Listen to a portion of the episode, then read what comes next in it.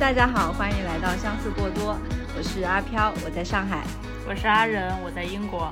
嗯，这期奇妙又缺席哈，但是我们迎来了另外一个客人，这客人呢有身上有很多标签，呃，生活方式博主，知名作家，我们的好想死啊！我们我们的钱老板，欢迎胡心树，胡杰。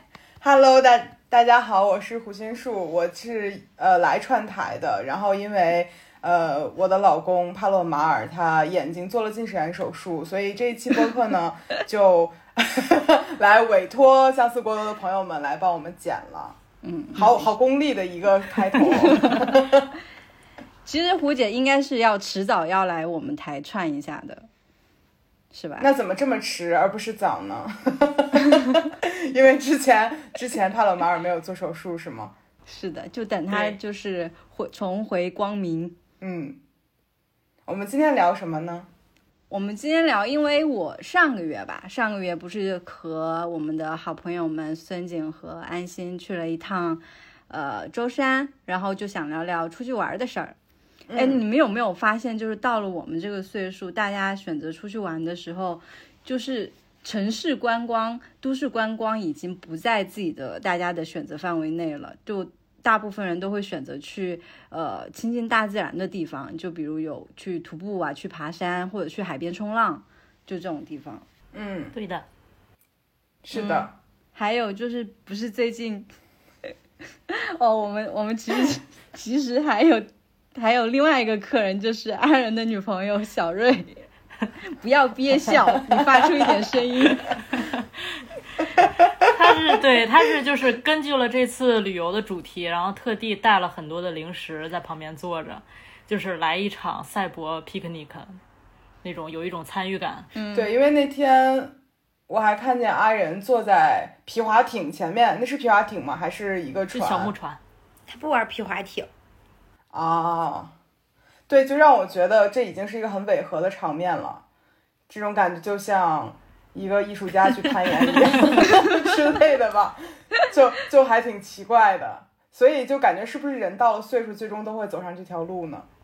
嗯，就是慢慢的回归大自然了。嗯，那天我发现了一个很可怕的事情，就是南哥给了我一个备用机，然后我在给备用机找壁纸的时候，我选择了雪山，然后我觉得我就距离用荷花当头像已经不远了。就这个东西，它好像是一种年龄上的诅咒。到了三十岁，突然间觉得这东西当头像和壁纸好美啊，然后我就很警惕，立刻换了一个别的。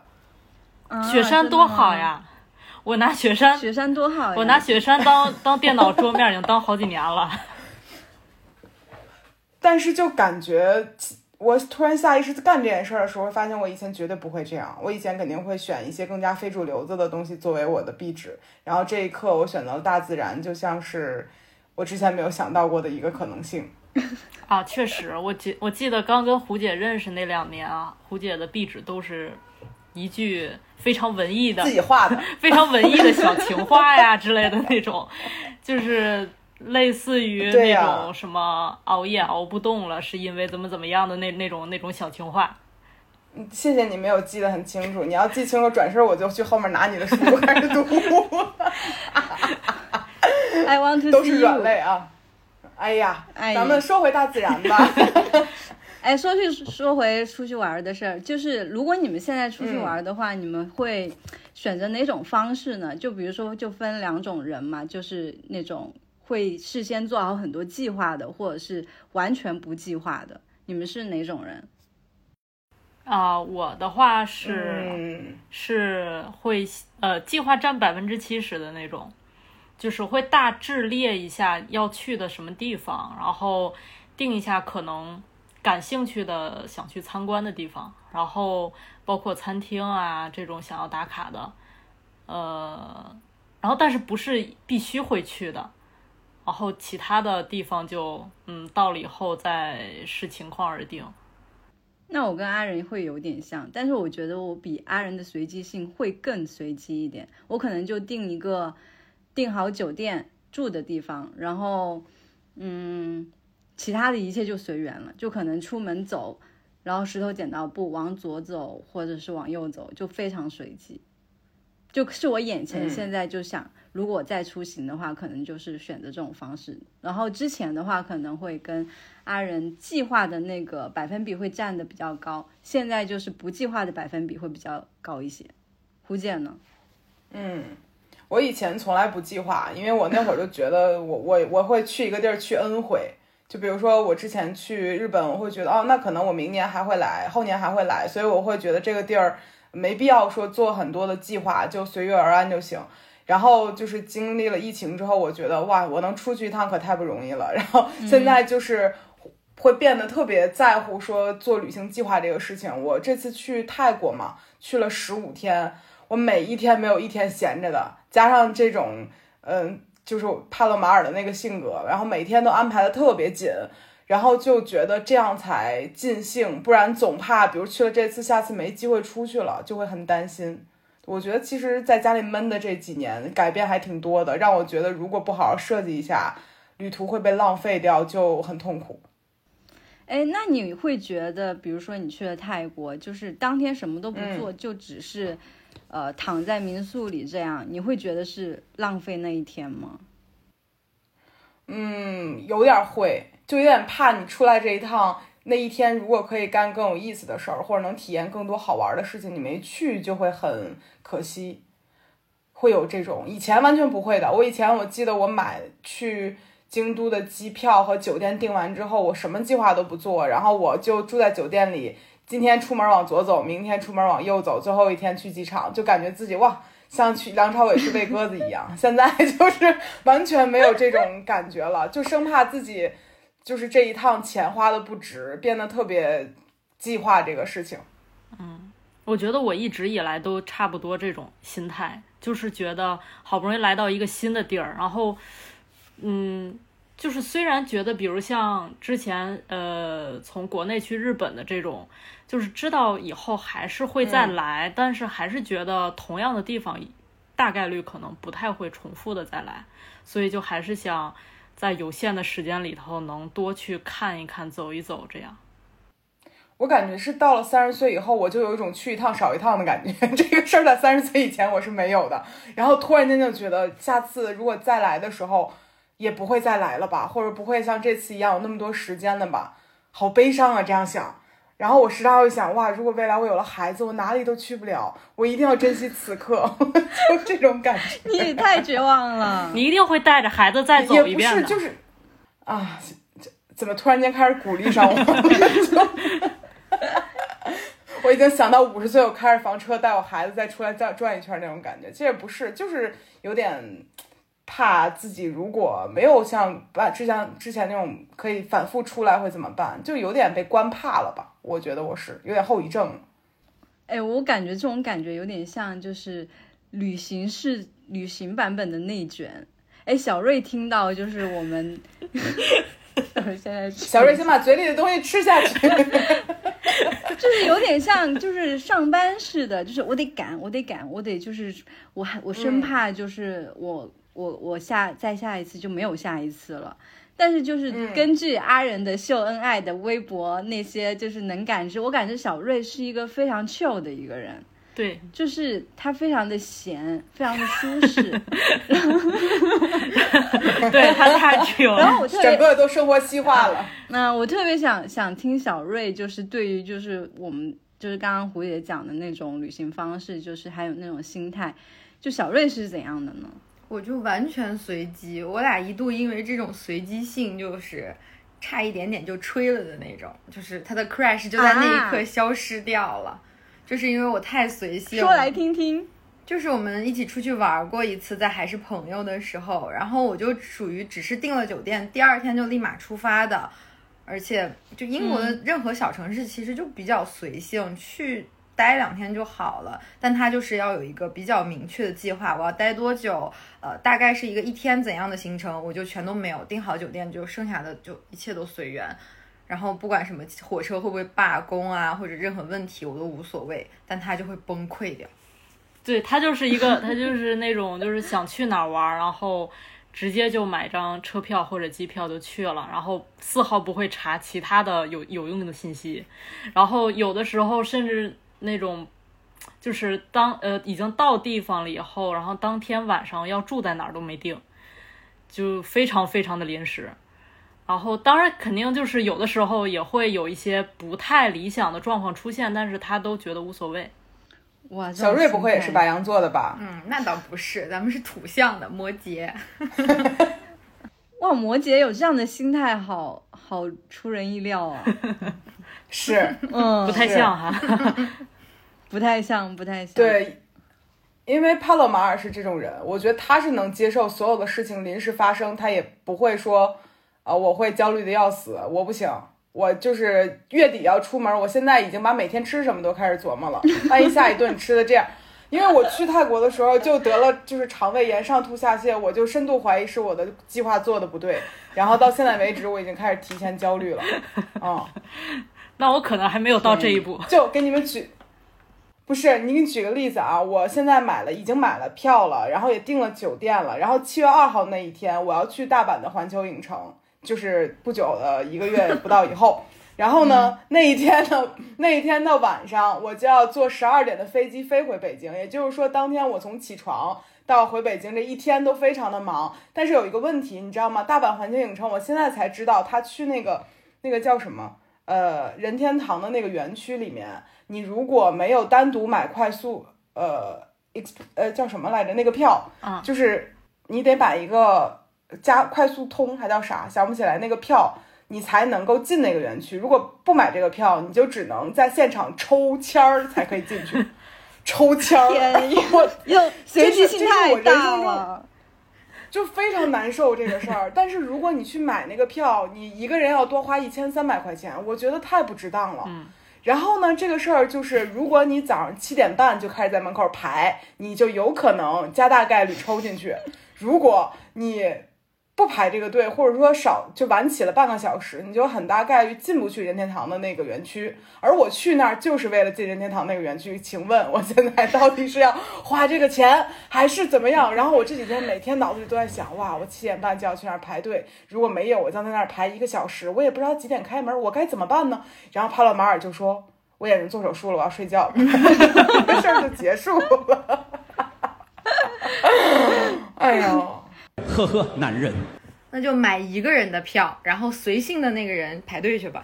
哎，但是如果你两个人七点半起来之后发现都排上了，你就觉得自己多花了一千三百块钱，我就地就想自杀，你知道吗？这种感觉更痛苦。安然能理解吗？嗯，能理解。我觉得像旅途中有这种，呃，这种项目的话，我觉得就是他他就是必须要归为计划那一类。看了小看了小瑞一眼，对，就是就是他必须得归到那一类，他必须得计划一下。对，我觉得你要是哇，然后我这几天就在反复想，对，就假如你要是只是你的这个整个整个旅旅途，它就是比如就是在这个地区里头随便玩，然后你比如玩够了五天七天以后，然后你再去下一个地方，中间这块这个这个呃这个期间你没有什么具体的需要。需要去计算时间和成本的这种这种安排的话，那我就觉得 OK 就可以就可以很随便的玩。嗯，我再给你们讲一个我痛苦的事，就是我们这次不是要去徒步吗？他一共要走八十公里全程。然后我问他，我说我怎么知道我第一天完事儿我能走到哪儿呢？那如果我。然后我因为这个地方它所有的营地就是搭帐篷的地方其实是比较少的，比较建对比较建议的就是你在旅途中你走完第一天的行程，然后你住到一个酒店里面。我说我怎么能知道我第一天走到哪儿呢？然后就比如说你天黑了，你这个东西差五公里，你说你怎么办呢？然后我就发现我干不了这个事情，我说你来帮我做这个计划吧，怎么能让在八十公里四天之内走完？他就说你可以，然后就订了四个酒店。我这个事儿他在半个小时之内就解决了，我觉得太了不起了。我觉得对我来讲，我会每天反复想，我到底怎么样才可以完成这个事情。说到这儿，我就又开始痛苦了。啊，说回那个那个大阪的那个有那个叫什么任天堂那个事儿，我觉得你们应该花钱。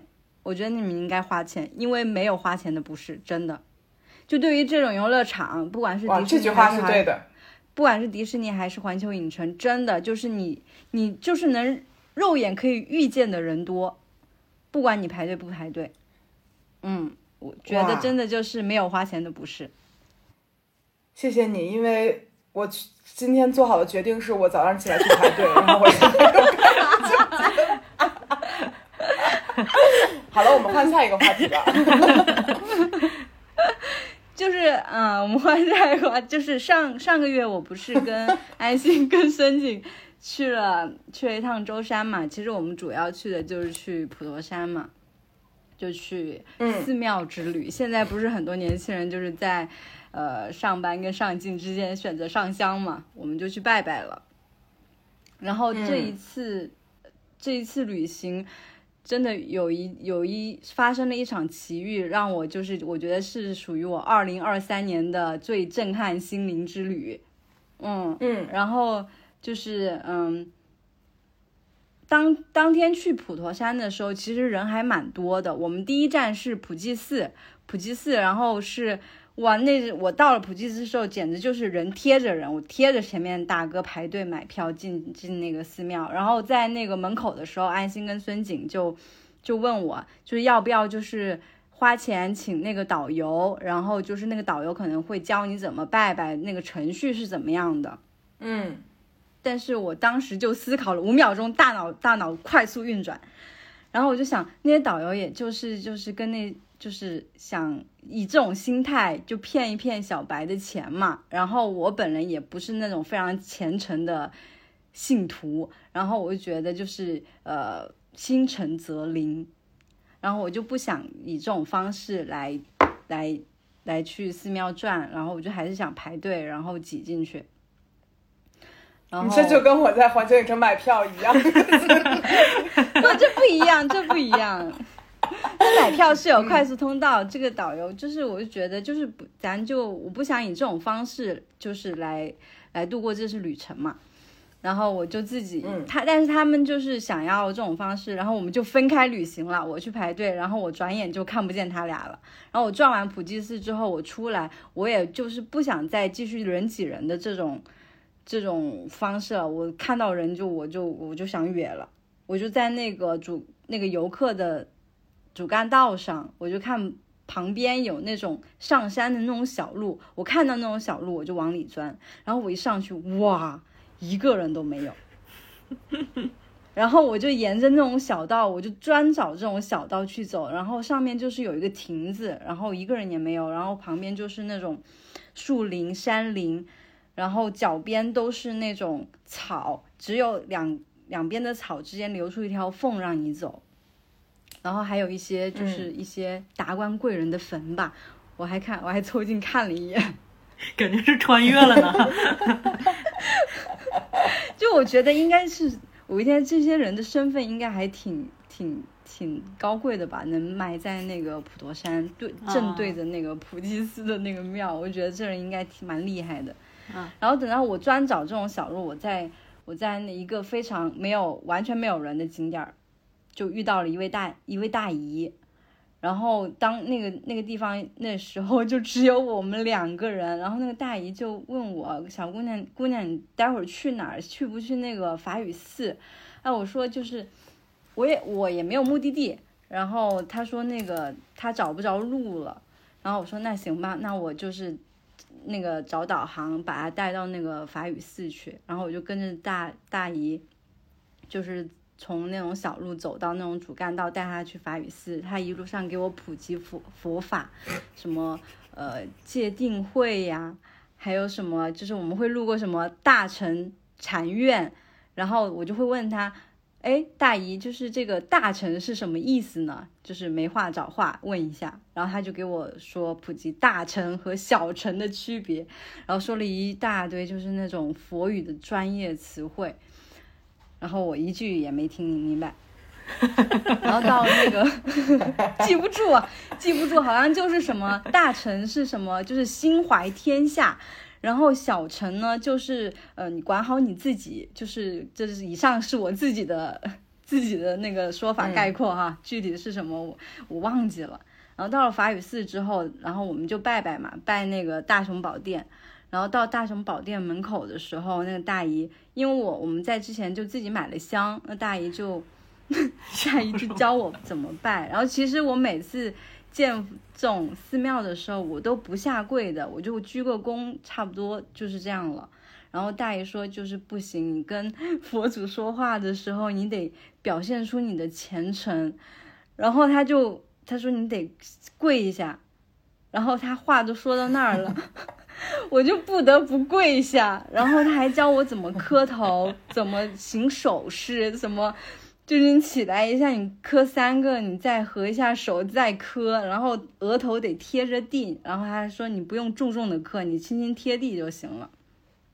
然后我就照着他意思就磕了，然后。他还帮我跟那个佛祖讲话，你知道吗？他就说，呃，跟佛祖说，哎呀，这姑娘心挺善的，就佛祖保佑她就是身体健康，家庭幸福。然后拜完之后，然后我们就进那个大雄宝殿，然后他还教我怎么迈腿。然后其实，在之前就安心其实已经做好了很多攻略，然后大姨就教我怎么迈腿，迈左腿还是迈右腿，就沿着哪边门槛迈哪边腿。然后我们就是他要转一个圈嘛，顺时针转一个圈，转到那个佛祖背后的观音像的时候，那个大姨就开始自己为自己许愿了。他就跟观音说：“他说大概意思啊，大大概意思就是说他还不想那么快走，让观音菩萨就再给他多一点时间。”哇！我一听到这里，哇，我脑子又炸开了，我就瞬间分析大姨，天呐，他就是干嘛各种剧情。然后走出那个大雄宝殿的时候，然后那个大姨就就可能就是让我让我猜猜她多少岁，然后我说嗯，呃，猜的也蛮准的，她就大概五十多五十六多岁吧，就比我爸妈大一点儿。然后他又问了一个问题，让我心一沉，他说你觉得我还能活多久？哇！我当时听到这个问题的时候，我我就。全身发麻，不知道怎么该回答。刚好就我们走到那个一个围栏前面，围栏前面就刚好就停住了。然后大姨就开始向我诉说她就是她的故事。大姨是那个内蒙古人，然后她她一生都没有结婚，然后她有一个弟弟一个妹妹，然后她在那个新冠结新冠好了之后，然后她去检查身体，她就感觉胸部有一点点。有点不太对，有点硬块，然后他就去医院检查，然后一检查就不太行，就是乳腺癌晚期。嗯，然后内蒙古的医生说他那边就是医疗可能医疗设备不太好，让他去天津再去医院看一看一遍，然后他就再去天津，然后医生说好像化疗一次就两万块吧，然后还药还分进口跟国产的。进口的更贵，国产的就是很疼，就疼的那种人受不了那种。然后大姨算了算这个钱，嗯，就不想治了，因为这个钱对家对对他自己来说和对他家庭来说承担负担太重了，他就不想治了。然后他本身就在四十多岁的时候就开始学学佛学，就是学，然后他就。一心就向着，就是剩下这些日子，要不就是到处在这些寺庙里面修行，然后走进那种比较平和的心境的状态，然后还要什么求佛祖，寻求一些智慧吧，等于是，然后所以他才来才来那个普陀寺，他在普陀寺住也是住在那个普陀寺的山上的另外一座庙，叫慧济寺。是在比较海拔比较高的一个地方，嗯，然后当时我就我就不知道咋说，我就大概就跟他说，嗯呃，可能这个癌症啊，它跟心态有着非常大的关系。就有些人吧，他心态很好，然后这病吧也莫名其妙也就好了，还能活得挺长。就还什么身体啊、极宇宙这种这种瞎鸡巴说在那儿，然后那个大姨也挺好的，就是嗯，姑娘说的是啊是啊，就是就是这心态呗，就是得心态好，就这种。然后这一次就是我听完，就法语寺我们出来之后，我就跟他就是分开了。然后他因为当时是两两点多吧，他就要回那个上山去，回那个会稽寺去。啊，我就分开之后内心五味杂陈，就是震撼到了。我从来，这可能是我所有的旅途中遇到的最震撼的一件事情。而且他一路上都在嘱咐我，就是姑娘就呃，就女人就是每年你得好好做个体检，看看自己哪儿不对什么之类的，别像他就是到了一查就是晚期，就这事儿就很棘手。嗯嗯，我两年没做体检了。你得做啊，今年。嗯，就这事儿让我，但是我感觉，比如说，对，在旅途中有一个人跟你说了这句话，你就会觉得这个事情很重要。但如果身边人跟你说，你就会觉得这个事情好像没有那么重要。对，这就可能是陌生人有特别的力量。因为我刚才在想我自己旅途中遇到过什么，但是我的事情就可能和这个不太相似。因为就是我我在旅途中还是一个挺内向的人，我不太敢跟别人交流。虽然不像我吧，但是我一想到和陌生人就是有很多接触，我就很有很有戒备心。但是我又是一个特别就是喜欢观察别人的人。然后我就印象中，我几年前有一次去日本的时候，干了一件很变态的事情，就是在就大家坐坐坐电车的时候，然后有一个女孩长得特别好看，但她那种好看不是。不是那种说就是特别漂亮的那种好看，她是那种她长得很特别，然后一看就是有点像水原希子那种风格吧，就是很日式的一个小女孩。然后她就在我面前就是玩 ins，然后我就站在她背后，我也没有太看清她长什么样子，我是从玻璃门里面看到她的长相的，我觉得她长得很好看。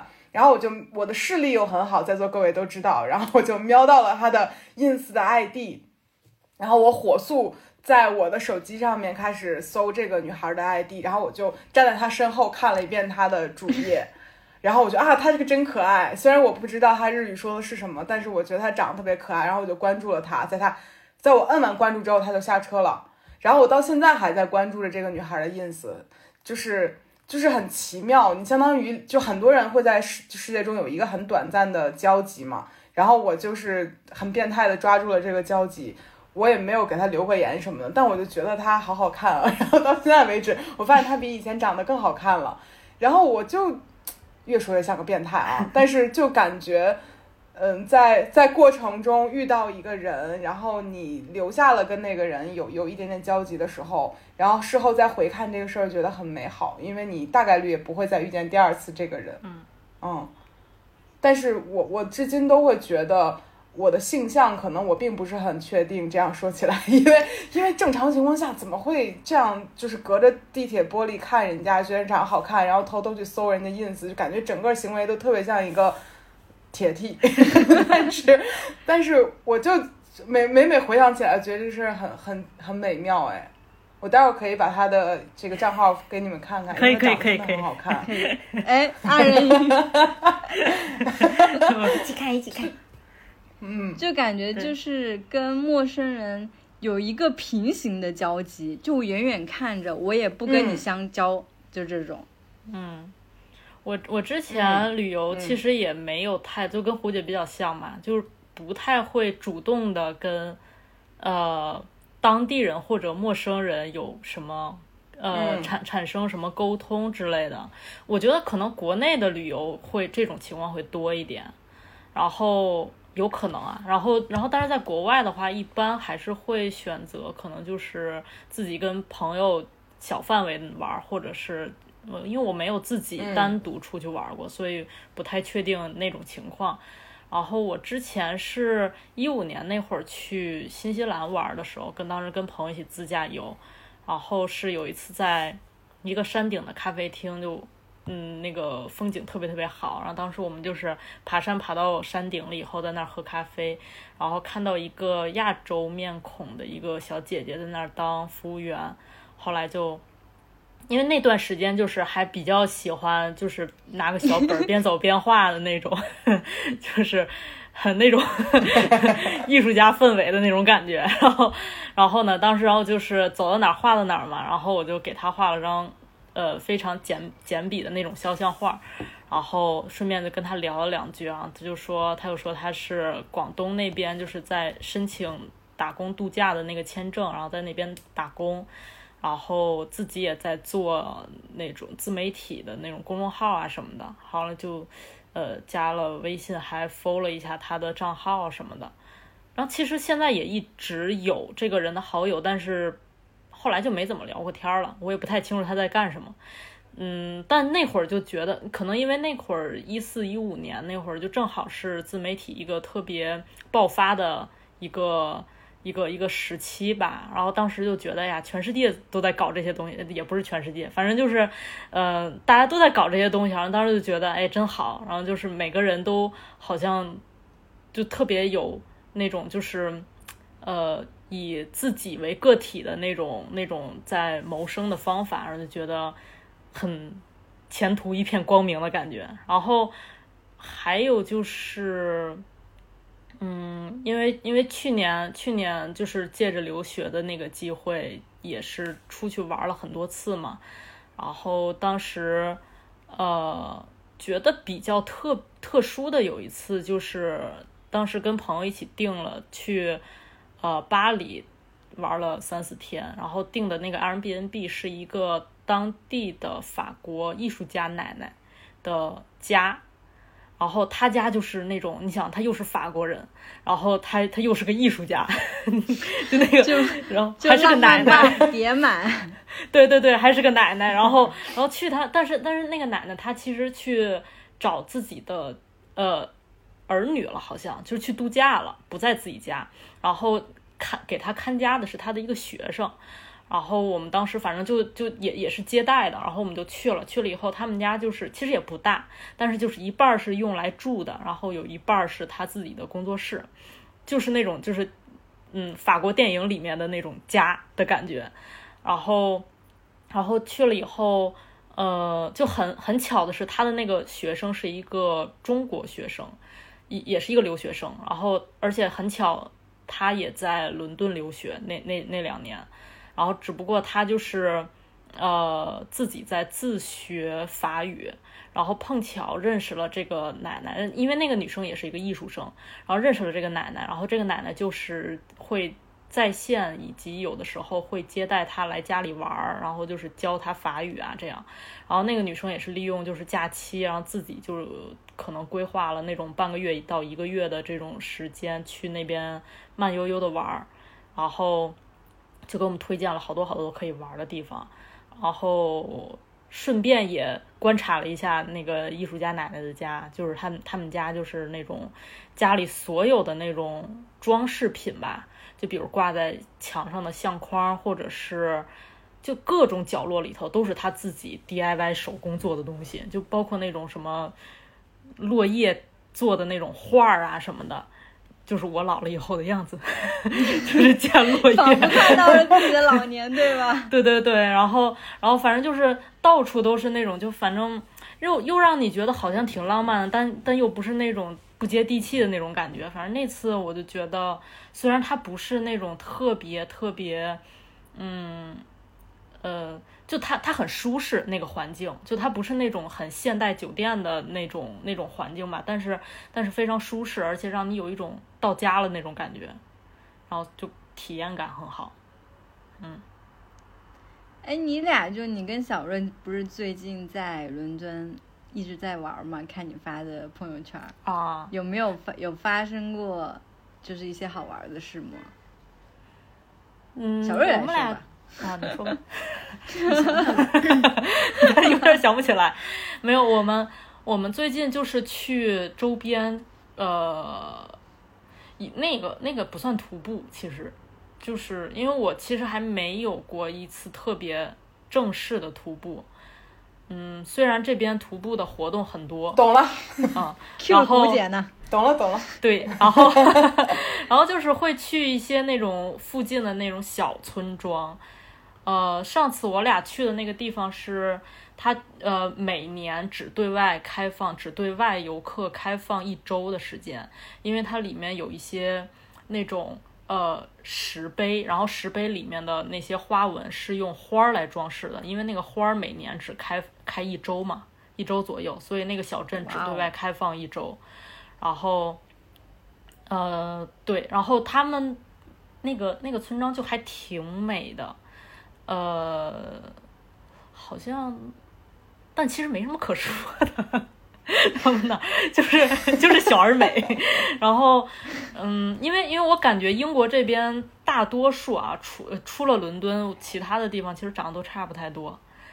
然后就是，但 你你要不讲讲？我觉得其实没有，我觉得好像一个人旅行的时候和情侣旅行的时候看到的东西是截然不同的。对嗯，就是感觉自从两个人一起出去，一定是那个人在这个景里长什么样儿。你其实之前就是你光看景，现在你眼睛里有一个人，然后你所有看到的东西、感觉到的东西就发生变化了，然后也会和陌生人接触的频率就没有自己出去玩的时候那么多。我觉得，是的，是的。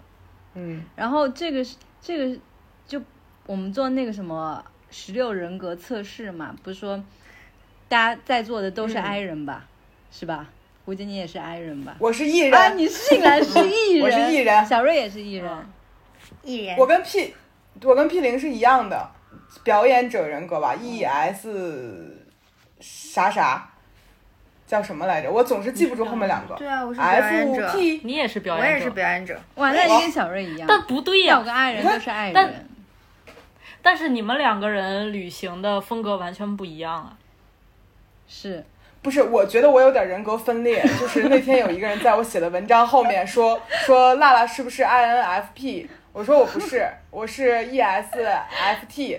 然后，但是我想了想，如果我看我写的东西，我也不会认为我是一个 E 人。是，的，就是就是就是小红书是 E 人，我微信公众号是 I 人，我觉得这样还感觉是这样。这样挺正常的，因为我呃，因为在出租车出租车上的时候，我就我也挺纳闷的，我说我一个爱人，我怎么老跟就是跟出去玩的时候就老跟陌生人就是那么开放的聊呢，聊的还挺欢，就相处的还交、交谈甚欢的那种感觉。然后就是安心就给了我一个大总结，他就说，嗯，我跟就是特已经就是特别亲密的人的时候，就是就是 E，在 E 的时候就是特别亲密的人，或者是完全陌生的人的时候是 E。当我是爱的时候，就是嗯，跟你就是可能就是我见一面，就是半半拉拉的那种关系。嗯就是你可能还会再见嗯第二面，但是又没有那么亲密，但是又没有那么疏远，就是这个关系半半拉拉的时候，我就特别 E。就比如说同事这种关系，还有朋友的朋友的这种关系的时候，我就会表现的特别 E。当时我当我是特别亲密的人的时候，或者是完全陌生就见了一次面、一次性关系的时候，我就会表现出 E 的人格。感觉我跟你完全相反。对，就我可能是对陌生人没有那么多好奇心，我可能不会用太多我的精力去和这些人沟通。比如说陌生人，我就会就嗨嗨，然后就就完了。然后特别熟，对，特别熟的人就更不用那么那么照顾他们的情绪。我可能最易的部分就是跟半熟不熟的人照顾一下，就是我们有一点关系又不多，然后把所有的精力都是维护这种。然后特熟的、特不熟的，好像都不那么在乎了。我看小瑞也在点头，差不多。咋回事？嗯哇，你看，就是完全不一样。就咱俩就是在两个点上就完全就是相反的。对我跟阿飘会有一点点像，但但但有的时候也看状态、看心情。嗯，看状态，看心情。嗯，我有时候觉得，可能我对陌生人的好奇心在越来越少，我有不太在乎别人怎么样了。我现在就觉得，我得主要在乎我自己和最身边近一点的人，然后就会对很陌生人呢，就是 hello hello bye，就是我觉得好，就就会有这种，嗯，嗯，就说回旅行，咋回事呢？不知道呀，就是我觉得也人也不能就是一个一个什么 INFP、ENFP 这种完全定性吧，人太复杂了。对，那那所以比如说，嗯嗯，我能问问题吗？对，我就想好奇，因为我感觉阿飘刚才提到了普陀山之行，虽然是跟安心和世行一起去的，那他俩去哪儿？就感觉你们三个人一起去，为什么好像这两个人并没有在你的故事里发生？就是就是刚刚我开头故事说到的时候，我在我们第一站普济寺排队的时候，就我们就已经分开旅行了。就是这这就关联到另外一个话题，就是当你和你的好朋友出去旅行的时候，你发现他你们两个人的旅你们两两类人的旅行方式完全不一样。我那刚刚刚说的那，我大脑飞速思考五秒，我就是在思考我到底要不要跟随他们，还是说我坚定我自己。五秒结束之后，我决定我坚信我自己，嗯，因为我就想着就是将心比心，如果我摁着他们，就按让他们按照我的旅行方式，就是去钻那种没有人的小道，或者是徒步。我当天看了一下我手表，当天应该是走了二十公里，就是你们即将的那个徒步旅行的四分之一，我走了二十公里。我觉得对他们来说肯定是不可能的事情，因为他们的体质跟我不一样。就是他们走不了那么多路，就是身体不耐受。那将心比心，如果，嗯，我我跟我跟随他们的旅行方式的话，就是比如说从一个站点到另外一个站点是坐车去的，那我就我我就特别我就会心里就很难受，就是我就觉得我来了一座小岛，然后山那么好，就路也挺好走的，我就特别想走路，因为我本身就喜欢是喜欢一个就是一个喜欢走路的人。如果让我坐车的话，我就会挺难受的，我就会有点荡。那那么就是五秒之后当下立断，那咱们就分开旅行。嗯，我就我就走我的那种小山路，就是不停的去徒步，在就走一不停的走，不停的走。然后他俩就是按照他们的方式，就是从一个站到另外一个站的时候坐那个小巴。嗯，因为他俩不太能走，走一会儿就累了。那我就不提出来，你提出来就是分开的时候会觉得尴尬吗之类的？有一点，有一点，所以你听到的时候 不要骂我。确实有一点，就是就是会有一点点，就是不好意思，会觉得啊，这样我如果我拒绝他们的话，会不会他们会不会生气什么的？就而且是当我就是呃，我拒绝他们，就是跟随导游或者和坐坐车。时候，然后我看那个群里面，就是我我不停的发我我拍那个那种小道的照片，就是那种山林，还有猫猫路上遇到的猫猫照片，就好久他们都不回我，就心里发怵，就啊他们不会生气了吧？但是我觉得他们应该也不会那么就在意啦，因为嗯，就是呃大家就是来到了一个地方，以各自舒适的方式去玩就好了，大家有。就适合自己的方式嘛，后面就是，嗯，也没有发现，也不会发现有什么不好的地方，也没有发现什么不对的地方，就他们也挺舒适的，我也挺舒适的，大家都舒适了，最后回到了民宿酒店，就挺好的。然后，然后我就跟他们讲，就是白天发生的事情，然后也听他们就是讲他们遇到的事情，我觉得这样就挺好的，嗯。嗯，就如果你们遇到了这种事情，你们会怎么办呢？我反正我之前过去这一一两年都是跟呃，就是那种比较远途的旅行，都是跟我班上的同学一起嘛。然后一开始大家就是随机拼的一个，就差不多四个人左右吧，这种，然后。拼差不多人够了，然后就发车的那种。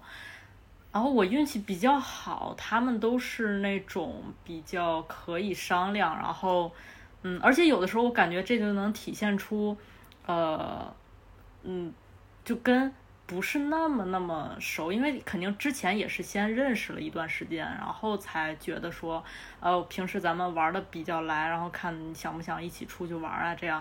然后不是那么熟的时候，你就有很多话就就可以不用那么尴尬的说出口，就觉得 就觉得说啊，那就是可以提一下，说我我比较喜欢去这个这个这个地方，到当天的时候我可以不参与你们之前面的那个计划，然后我自己可以去往那边走，就可以这样商量一下，然后不会觉得像那种嗯几年的好朋友，然后就觉得如果硬要拆开走会有一点尴尬。然后，而且我遇到的这几个同学，他们都属于比我还会玩，然后还会安排，就嗯，也是比较松弛有度的那种计划吧，所以我觉得还挺，还挺舒适的，对。然后没有遇到那种特别无语的那种，嗯，呃，不过也有过，但但那个不算是无语吧，就是可能有会呃一起同行的人，他们真的很喜欢去那种小红书。打卡点儿的网红打卡点，对对对，然后我就，嗯，有的时候我可能就会陪着一块儿过去了，但假如我是觉得呃时间宝贵，我就不太想跟他们在那儿一起，呃，去把时间全都全都耽误在那边的话，我可能会提出来自己去其他地方逛一逛，这样。嗯，吴姐呢？嗯，其实我和你们不太一样的一点在于，我我很少会敢跟朋友一起出去玩儿，因为我特别怕会因为这个事情搞得 就是友情上会有一点点就是介意这种。嗯，然后我之前就就会跟很很跟我很像当下状态很像的人一起出去玩儿，就是比如说都不做计划，两个人能接受出门就去随便去个地方吃个饭再回来这种。啊，要不然就是现在可能两个人就都会去做计划这样。就会比较在乎两个人是不是比较相似，我就特别怕，因为之前，嗯，我的有有一个朋友台斯，不知道你记不记得，就是很多年前的朋友了。然后他就是那种一旦旅行，从早上七点就开始给你列一个 schedule，你一天干啥，一直干到晚上，他就是这种旅行的人。然后我知道他这个事儿，当时觉得太累了，我根本没有办法跟他一块出去玩儿。所以认识他二十多年了，我。哎，二十年了，没有跟他出去玩过。但是现在，比如说我们两个也许能玩到一起去，这事儿就是 很意外了。但是之前就会一想到这个人，如果跟我是旅行理念不合的朋友，完全不敢一块儿跟他出去玩，会很担心搞崩了给。之前出去玩就特别功利，我一定要留很多照片儿，一定要就是把很多展示给社交平台的东西是更重要的。但是，比如说我之前认识的很多人，他们几乎在旅途中都不拍照的，就是用眼睛去感受，其实是很对的，体验是很对的。但是就会这样搞得我们两个人都会玩不好，所以我后面就完全不敢提这种需求。你很耽误人家，人家是过来享受的，我跑这儿打卡来了，是不是？阿仁说的是我，不是，就反正反正我会有点担心，会会这样。所以就就后面不敢了，就是你这从开始就杜绝了一切，就是其他发生的一些一切意外。嗯，而且我我这个人就是又很粘人，我很容易在旅途中依赖别人，所以如果没有人跟我待在一起，我就会害怕。就要不然我就是自己出去，要不然就是我知道要跟这人一起出去的时候，我就就已经会产生依赖了，所以我就很担心这个事情会搞砸。Wish I knew how to be free enough. I wanna be a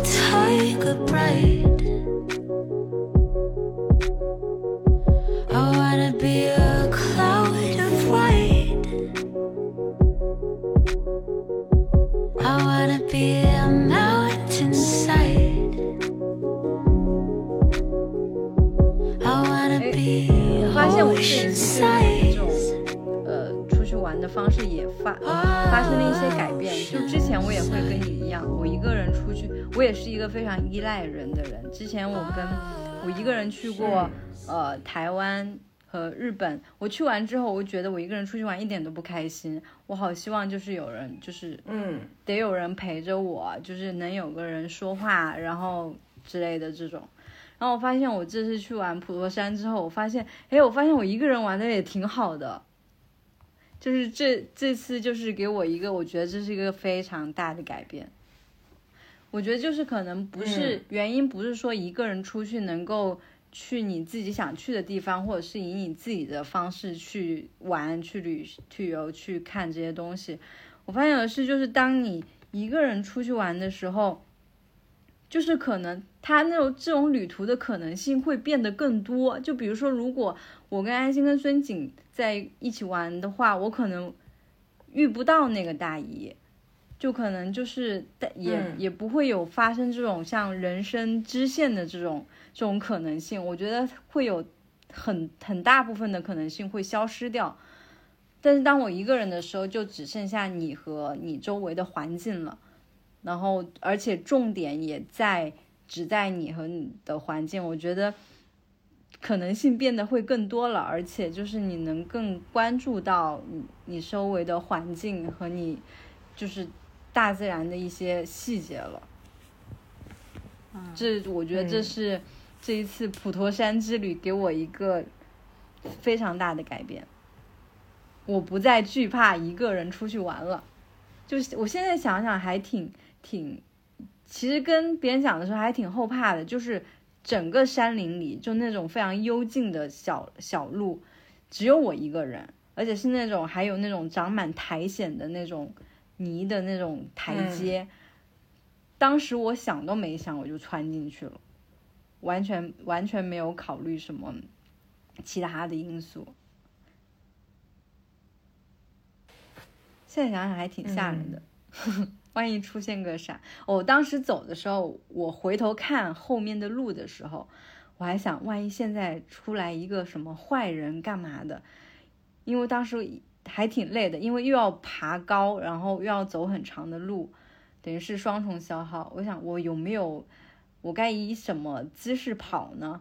然后，如果他追上我的话，我我怎么出拳，怎么打倒他？然后往哪条路跑？我能不能窜进那种没有路的那种树林里面？会不会更好？就是会有这种想象，但是。都只是想象了，其实还好，那些路其实就是人走出来的，都是能通往终点的。但是我其实和你的经历相反的是，我以前都敢一个人出去玩儿，我现在有点不敢了。嗯，而且以前就是我，我基本上之前出去的时候，一个人出去玩都是因为。啊！我当时在谈恋爱，一个男人伤透了我的心，我转身就买机票，我就出去玩去了。然后 当时就是觉得，只要我能离开北京这片伤心地，我就能够疗愈自己。所以那个时候一个人去了好多地方。然后，但是我回想，我完全想不起来我去那儿干嘛去了。我基本上都是在城市里溜达，就纯溜达。然后我去的地儿是星巴克和麦当劳，跟没去一样，你知道吗？所有地儿都等 等于。又重新在在一个自己就有安全感的地方又待了一段时间，所以就是回想感觉没有干了什么。但是我现在不太敢一个人出去的原因在于，我现在想玩的东西，就像你刚才提到的，就是你去山上玩这那的，我我没有胆子一个人去走太远，然后会感觉有一点点不安全。然后另外一个就是你无论如何两个人一起出去走这种地方的时候，是会有一些嗯心理上的安全感在的。而且现在会发现，一个人出去玩吧，它就很贵，你很多东西是没有办法平摊的。你饭你不能均摊，然后你出去，比如说，嗯，那次我们去野攀，你一个人的费用和两个人费用不是直接 double 的，它是有一个折扣在的，所以就发现两个人如果能一起去干什么事儿，哎，好像停下来更更划算一点，更高一点。对，所以其实，对对，所以现在就会感觉说。嗯，有人陪着你还挺好的。你举个例子啊，我们那次去泰国正好遇到泼水节，我最后被泼怕了之后，每盆水都是被帕洛马尔接下来的，因为人家过来就是为了泼你们这俩人，你没泼着你就得泼他，反正总得泼一个。然后当时我觉得啊，有人陪我出来真好，要不然都泼我一个身上了。所以，所以后来就觉得，如果能有一个很好的旅行搭子，或者说是能够跟你出去玩的搭子，也很好哎。嗯。因为一个人和两个人出去玩，看到的事情完全不一样。阿仁应该很有体会吧？因为这个变化应该是最近刚发生的。对呀。嗯嗯。对，是的。但我们现在目前还没有去过，就是在一起之后还没有一块儿有过那种过夜的旅行，暂时还没有。都不过夜呢，伦伦敦这么小，就来回当天就行了。啊，不是在伦敦，是在莱斯特周边，然后也是对，就更小了。就是一些小镇子、啊、小村庄的那种。英国大多数的这种能去玩儿的户外的都是这个类型的，而且大家都很愿意在好天气，嗯就一家人开车带很多狗狗，然后就去这些地方小小的 hiking 一下子。那些都是小山，然后比较那种溪水旁的那种。嗯，嗯，嗯注意了啊，你们的旅行考验还没来临哈。嗯 很难讲。嗯，不好讲。很难哎，讲。我我我觉得是，就一起出去旅行这个事情，哪怕到老夫老妻的阶段，仍然充满了考验。啊，那天我们在做计划，帕就会问我说：“你到底会不会在你累的时候突然骂我？你会不会让这个事情本来是困难等级只是两二度，然后由于你太累了，你太辛苦了，最后骂我骂到更痛苦这个事情，就是因为人在旅行过程中，你可能会有一些不是很受控的应激反应。嗯啊，说起来我好像一个动物啊，但是这种事儿都有可能发生，所以嗯哪怕两个人在一起很久了，还是会在旅途中出现一些矛盾和分歧的。就看怎么处理啦。嗯这就举个简单的例子，去泼水节那个时候，有人往我身上泼冰水，我一天都不想出门，我就一直在屋里待。然后帕洛马尔天天都想出去挨泼，他就觉得这个事儿很很爽，因为你在国内没有这样的体验。嗯然后你就在这种时刻，你经常会有一些分歧，也会被迫分开，两个人干不一样的事儿。但是就是安人注意了啊，就是两个人出去呢玩的时候，很难免会会遇到这种情况。他不是说不相爱，或者说不相理念不相同，而是真的在有一些时刻让，两个人想要的东西是不太一样的。嗯嗯，应该他先崩，应该他先崩溃。对小瑞肯定是那个出去找水泼的那种。对，这太崩溃了，我我其实不太能接受，就有伴侣很多这种时候吧。对，哎呀，没有想到会给你造成这个困扰啊。没有没有，之前之前我们两个一块儿去农场玩儿，然后农场的那种那种大的牛棚里面，然后 我带你去哪儿了？对牛那个大牛棚大牛棚，然后上面就是从房梁上面就会掉下来一根哦很粗的绳子，那种谷仓里面，他们自己在嗯农场里会这样玩嘛？一个超级粗的麻绳儿，然后你就从很高的草垛上绑着那个绳儿，跟人猿泰山一样往前荡。然后我就荡的就是超开心，我下车就开始跟那儿荡，我就喊他去，他就不去不去，就最后他也没有去。对他，他就是那种冲的比所有外国人都快，然后，然后就是第一个第一个过去玩儿，然后就是他喜欢体验这种没体验过的，或者就是带点刺激的那种东西。然后，但我一般就是我说我在下面给你拍拍视频，对，就是这样。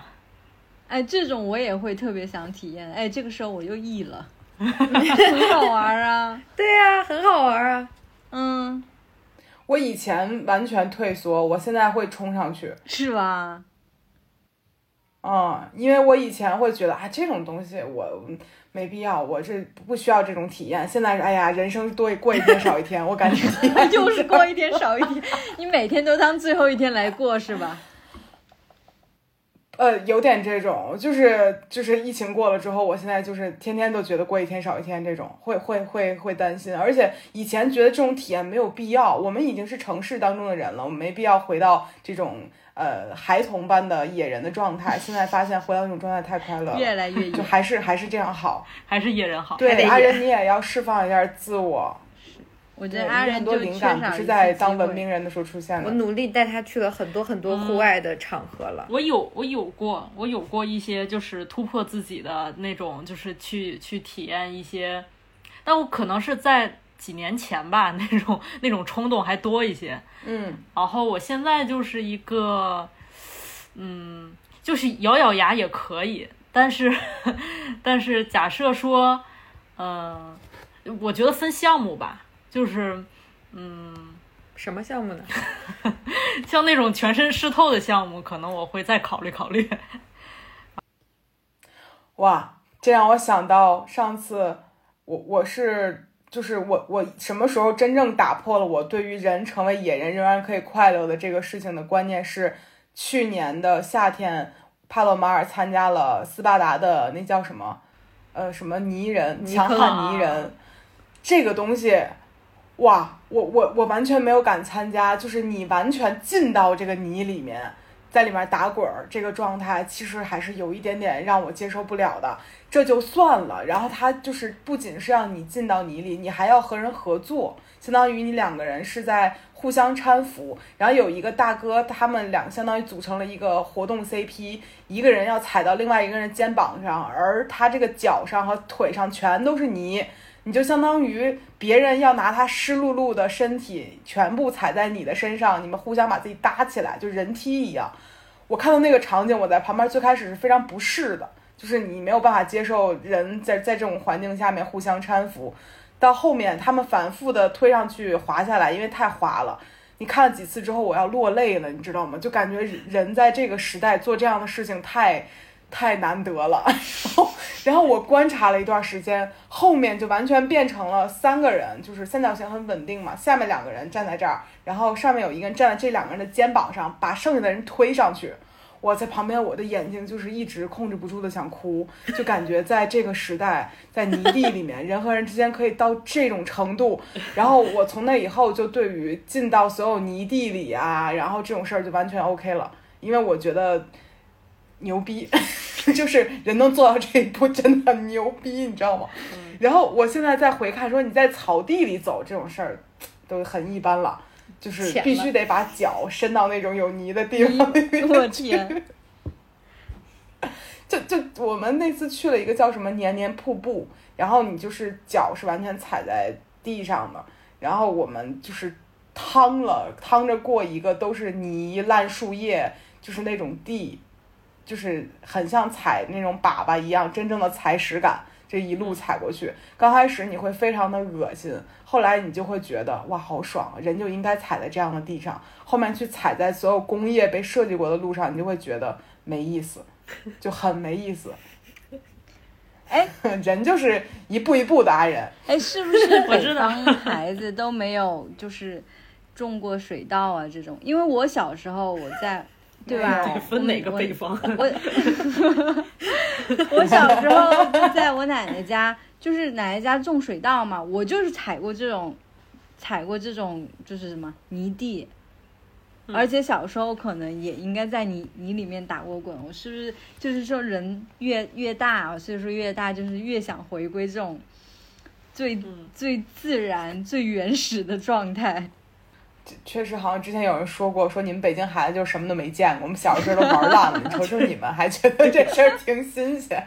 对对对，你踩个泥咋那么新鲜呢？我说，哎，我小时候不是踩水，就是那种种水稻，不就能踩吗？就是去田田边上玩，都是泥，就可能有的时候，就小时候去奶奶家的路都没修，都是那种泥地，就是踩泥地。嗯嗯，就是你摔一跤，就跟你滚那个我小时候没有过泥地一样了。嗯，我小时候见过最大最大的泥地是楼底下那个花坛。我也我也是。啊，还有那种就是公园里面马上要就是进入到夏天修泳池了，还没完全修好的时候，你脚踩进去就能踩到这种东西，仅此而已了，别的什么都没有了。所以，嗯嗯，原来你们从小就没有踩过就是那种踩屎感的泥的那种感觉啊。没有，没有，所以这些东西在我现在看来才会新奇。我说你怎么那么想要？我也没爬过树，到现在为止也没爬。我也我我记得阿仁是不是到英国他学了爬树，还是一门课是吗？嗯，对，但那次那次很那个不巧，就是那天下雨没爬成，然后就只是只是跟着跟着老师在那个公园里面做了一些其他的活动。对，就没爬上去。嗯，嗯，我到现在也没爬过树，但是我觉得我对攀岩的爱，就是我从小到大没有翻过墙头，这个事儿应该就是一个遗憾。我觉得就是你能找到攀岩，然后攀岩对你来说应该是人生中的那个 spark 嘛，那个火花，找到了一个非常热爱的兴趣。我觉得这事儿挺让我羡慕的，因为。到目前为止，我都没有找到这样一个兴趣。就所有的事情对我来说，都可能挺喜欢的，但是没有一件事情，就是你之前不是说，哇，我每天醒来我就想着要去攀岩。嗯，但我现在这个劲儿已经过得大差不差了，现在就感觉这个事儿 变成一个很常规的事情，就是对，就没有那么大兴致了。那段时间着了魔一样，疯了心了。疯了心但这个可能跟人的性格有关系。我人生中有很多个很多次疯过疯了心过，但是呃每每大概五到十年会出现一次吧。嗯 昏天黑地。攀岩之前是哦不吃不喝了就这是。呃，剧本杀其实还好，就剧本杀它没有到一种让我这个事儿已经就是就是马上要落下泪来，为他可以写个两万字感受的没有过。剧本杀最那会儿也就一周一次嘛，那攀岩得天天去。对，嗯，啊，我那会儿手皮都磨穿了，就不一样的。我记得之前好像是学做设计，还画插画什么，那会儿疯了心了，一天到晚不吃 饭，天天趴着就干这，一就就有很偶尔会出现这种时候，但有这跟个人性格有关系吧。有的人可能没有办法对这种事情就是能量提到那么高。而且我觉得也也也有一部分取决于你在对这个事情感兴趣的时候，呃，就是有没有非常合适的人陪你一起干这个事儿，就是可能很大程度上会嗯加持。但但你知道吗？我当时为了测，就是为了找人跟我一起，我把身边所有人都拽过去攀了一次岩。当时都看见了，对，就是我发现你找一个呃和你志同道合的新的人好难，然后你就把之前已有认识的人挨个塞进去试试他能不能过这个门儿，也是我的一种处理方式吧，找搭子的方式，就让所有人先试一把。嗯，所以你们接下来有没有什么旅行计划呢？我来 Q 一下流程。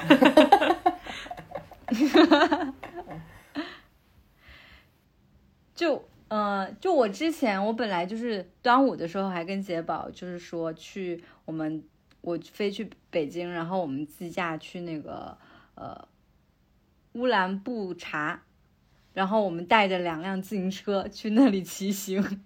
结果他端午的假期他要他要出差，然后这事儿又吹了。然后我想，其实很多地方都很想去，就比如冬天的时候分季节吧，冬天的时候就特别想去北海道。我前段时间还重新看了那个《情书》呢，嗯因为前段时间不是拍了一组那个照片，然后有一个仰头的就仿了那个《情书》的那个海报，啊嗯然后就还特别想，你嗯们不是去过了吗？然后我当时就也没去，当时去的是冰岛，然后想冬哦天去趟北海道。你去过冰岛？你当时去的时候是夏天吗？冬天呀，冬天，啊冬天就是疫情前爆发前那一那一下去的。哦，因为当时我看他们说冬天去冰岛会会就是很很容易出现什么暴风雪呀、什么之类的，我就会有点担心，就没有敢在冬天做这个嗯。计划。嗯。嗯。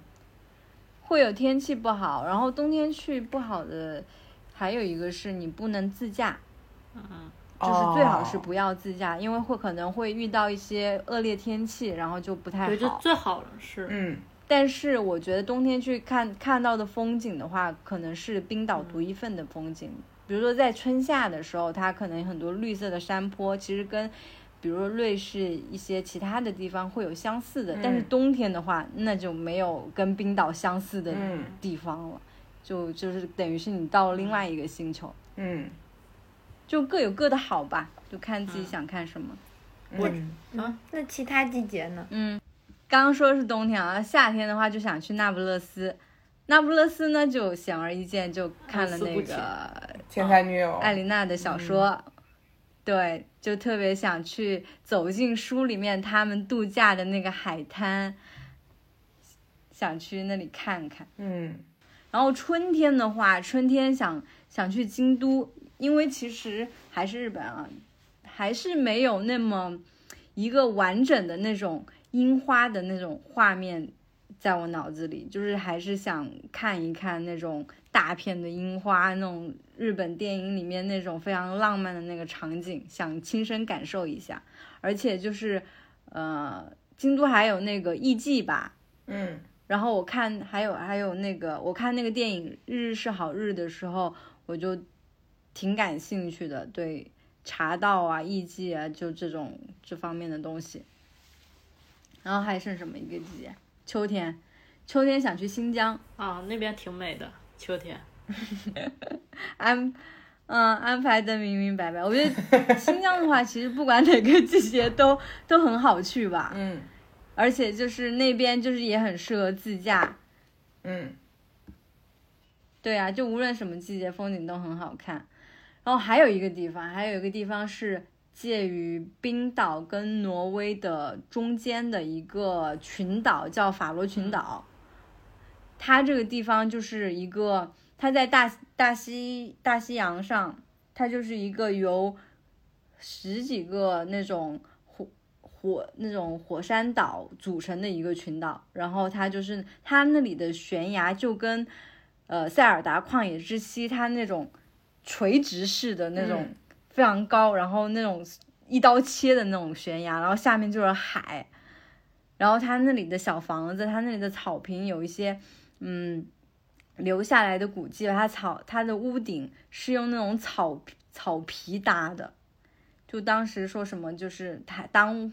瓦片还没有被发明的时候，然后古代人就用草皮，然后再铺上一层什么什么树叶子，用来去隔隔温这种。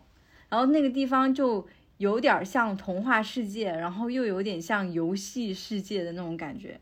然后这个地方是想，嗯，等我再谈恋爱的时候，想跟另一半去，不要哭笑嘛。冷笑两下，就是想去的地方其实还挺多的。那究竟下一个会去哪里呢？实践的会去哪里呢？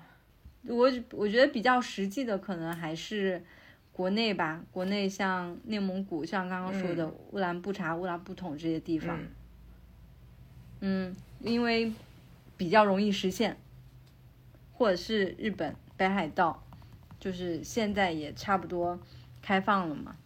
嗯，出过去也不是那么麻烦了。你们呢？嗯，阿仁先说说说说说说。啊，我觉得我之前其实本来还一直挺向往去冰岛的，但是后来这两年觉得没那么强烈了。可能因为去年就是在北欧玩了一大圈儿吧，然后呃确实有有有一点疲累，然后再加上。也体验过那种，就是冬有也呃，去年也是冬天去的，冬天那种就是最冷的时候，零下二三十度，然后在那个冰天雪地地方走，然后觉得好痛苦。然后嗯，但嗯看看机会吧，但反正不是那种非常强烈的欲望。然后相对来讲，可能是假设要从之前。去过，但是没来及特别好好玩的地方的，这样去计划的话，可能法国还有瑞典那边都还挺想再去玩的。然后小瑞之前也去过，啊，但是我们两个是分别自己和各自的朋友去的。然后就想以后如果有机会可以一起去。然后近期的话，可能还是可以先在英国境内玩一玩吧。啊，你有什么？想法吗？我想带你去西班牙一起裸晒，老爽了。好的，阿仁说还还晒呀，晒的均匀一点儿，就是说，对于阿仁来说一个巨大的挑战哈。你试试呢，老爽了。我觉得，我觉得像这种这种事情，我感觉在在国外待时间长了以后，慢慢的这种接受度就会变得更高了一些。就是不会像，比如就是冷不丁刚从国内出来的时候，就觉得，嗯，有很多事儿是心心里有一个有一点点的壁垒。我觉得现在还好，嗯嗯。阿仁现在还觉得说黑这个事情，还觉得它是一个什么问题吗？不觉得呀，我，嗯。我觉得非常正常，主要是现在在英国这个天气，它的特点呢，就是太难见到太阳了。就现在就基本上一见一出太阳，呃，夏天可能还稍微好一点，夏天太晴天的时间还多一些。然后一出太阳了以后，大家所有人就是该上班的、不上班的，全都不要命了，就就去草草地上躺着。嗯，对，晒太阳，到处都是晒伤的人。对，太阳一收，就看那人身上都是红的。对，不在乎。对，不在乎，只要能晒太阳，怎么都行。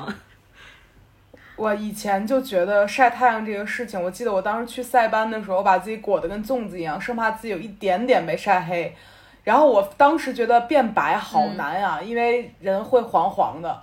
我现在想晒黑之后，发现人想黑好难呀，因为就是我们的 我们的这个身体，它的它的就是黄种人，它会自动变回黄种人。你想往棕色晒，很快就给你代谢回来。我好烦啊！就是 人想白也白不了，哎，想黑也不行。然后人想对，然后就会到一个很尴尬的特别黄的颜色，就是那种整个人的肤色也不是很漂亮。你要想保持漂亮，你就要一直晒。而且北京的太阳是晒不了那么黑的，你就得去纬度高一点的地方才能晒出漂亮的颜色。好为难啊！人永远没有办法达到自己想要的肤色。嗯，对。很难。哎，胡姐，如果你去西班牙沙滩裸晒的话，你会非常的自如的切换到这种状态吗？我刚刚想了一下，我那天去去甲米的那个那个莱利海滩上，我人生中第一次见到别人当着我的面把裤衩子脱了，这个事儿我真的以前是没有没有办法，就是见，对，就是就是我我还是。嗯，怎么说呢？就是一般情况下，你会觉得人在最后一层羞耻心脱掉的时候，才会把裤衩子脱下来，这是我们东亚人的一个认知。但是，你很难想象说别人会这么自如的干这个事情。然后我就观察他们，他们旁边还站着朋友，没有人会觉得这个事情有什么不对。然后那一刻。要不是说咱们稍微有一点点拦着自己，我也想脱下来试试看有没有人看我，但是有点太没必要了，因为你并不需要脱下来，但是你很想试试，说我是不是也可以做这样的事情，就有点像小的时候第一次骂人傻逼一样，就发现别人都能骂出口，我也想试试，然后。那一刻回来，我就跟帕说了这个事儿，他就会说啊，很正常啊，这个事情。但是虽然我们东亚人嘴上觉得正常，哎，到自己那儿也不敢脱，那你就感觉这个事情哇，人家好自由哦，人家可以直接拿着泳裤在沙滩上就换，我还得找那儿找地儿就是盖着，哎呦，好羞涩呀。然后就那一刻就觉得晒太阳这个事情在人家那儿看起来大过天，没有什么事情能比这个事情更重要，就很羡慕。而且我看他们好多人就是。感觉是白人特有的松弛，人家就拿着一本小书在泳池里面看书，咱就暂且不说这个事情有多么伤眼睛啊，在强光下面看书，但是，但是这种时刻永远不会发生在我们身上。要不你眼睛好呢？就真的有点伤眼睛，实话说。但是他们整个人状态松弛到哇，我真的很羡慕。然后我就是。从此以后明白了为什么别人会觉得说肤色黑是一件很很很显得这人富有的事情，因为真的是只有人家有这个时间和这个闲心才能在那晒那么长时间太阳，而且没有任何一人看手机哦。我在那儿也装成我不是东亚人的样子，我不看手机，但其实根本憋不住。你装哪国人？啊当地有人真的认为我是泰国人，就那几天可能是晒的有点过猛了。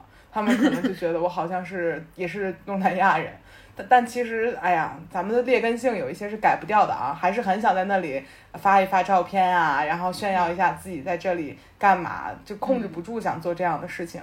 但是很羡慕啊，人家真的能全身心晒太阳，太了不起了。嗯，我觉得小瑞身上就有这种感觉，就是就是那种全身心投入到一个非常舒适的环境里面，然后。不管发生什么，whatever，就是自己的心态都暂时可以。哎呀，小号羡慕 阿仁啊！咋的？你 咋回事？想恋爱了，恋爱的季节到了。我觉得每一天都是恋爱的季节了，什么时候人不想恋爱呢？就是，哎，是我春天这么说，夏天这么说，秋天这么说，冬天也这么说。但是我想了想，我接下来的计划，你们都说了呀，我都跟你们讲了。我我就是准备计划搞一个徒步，最开始想搞徒步，搞着搞着想把这事儿搞复杂点吧，搞个买个头纱吧，然后 然后一边走，哎，给自己拍几张照片吧，就是想搞这，嗯，因为太美了。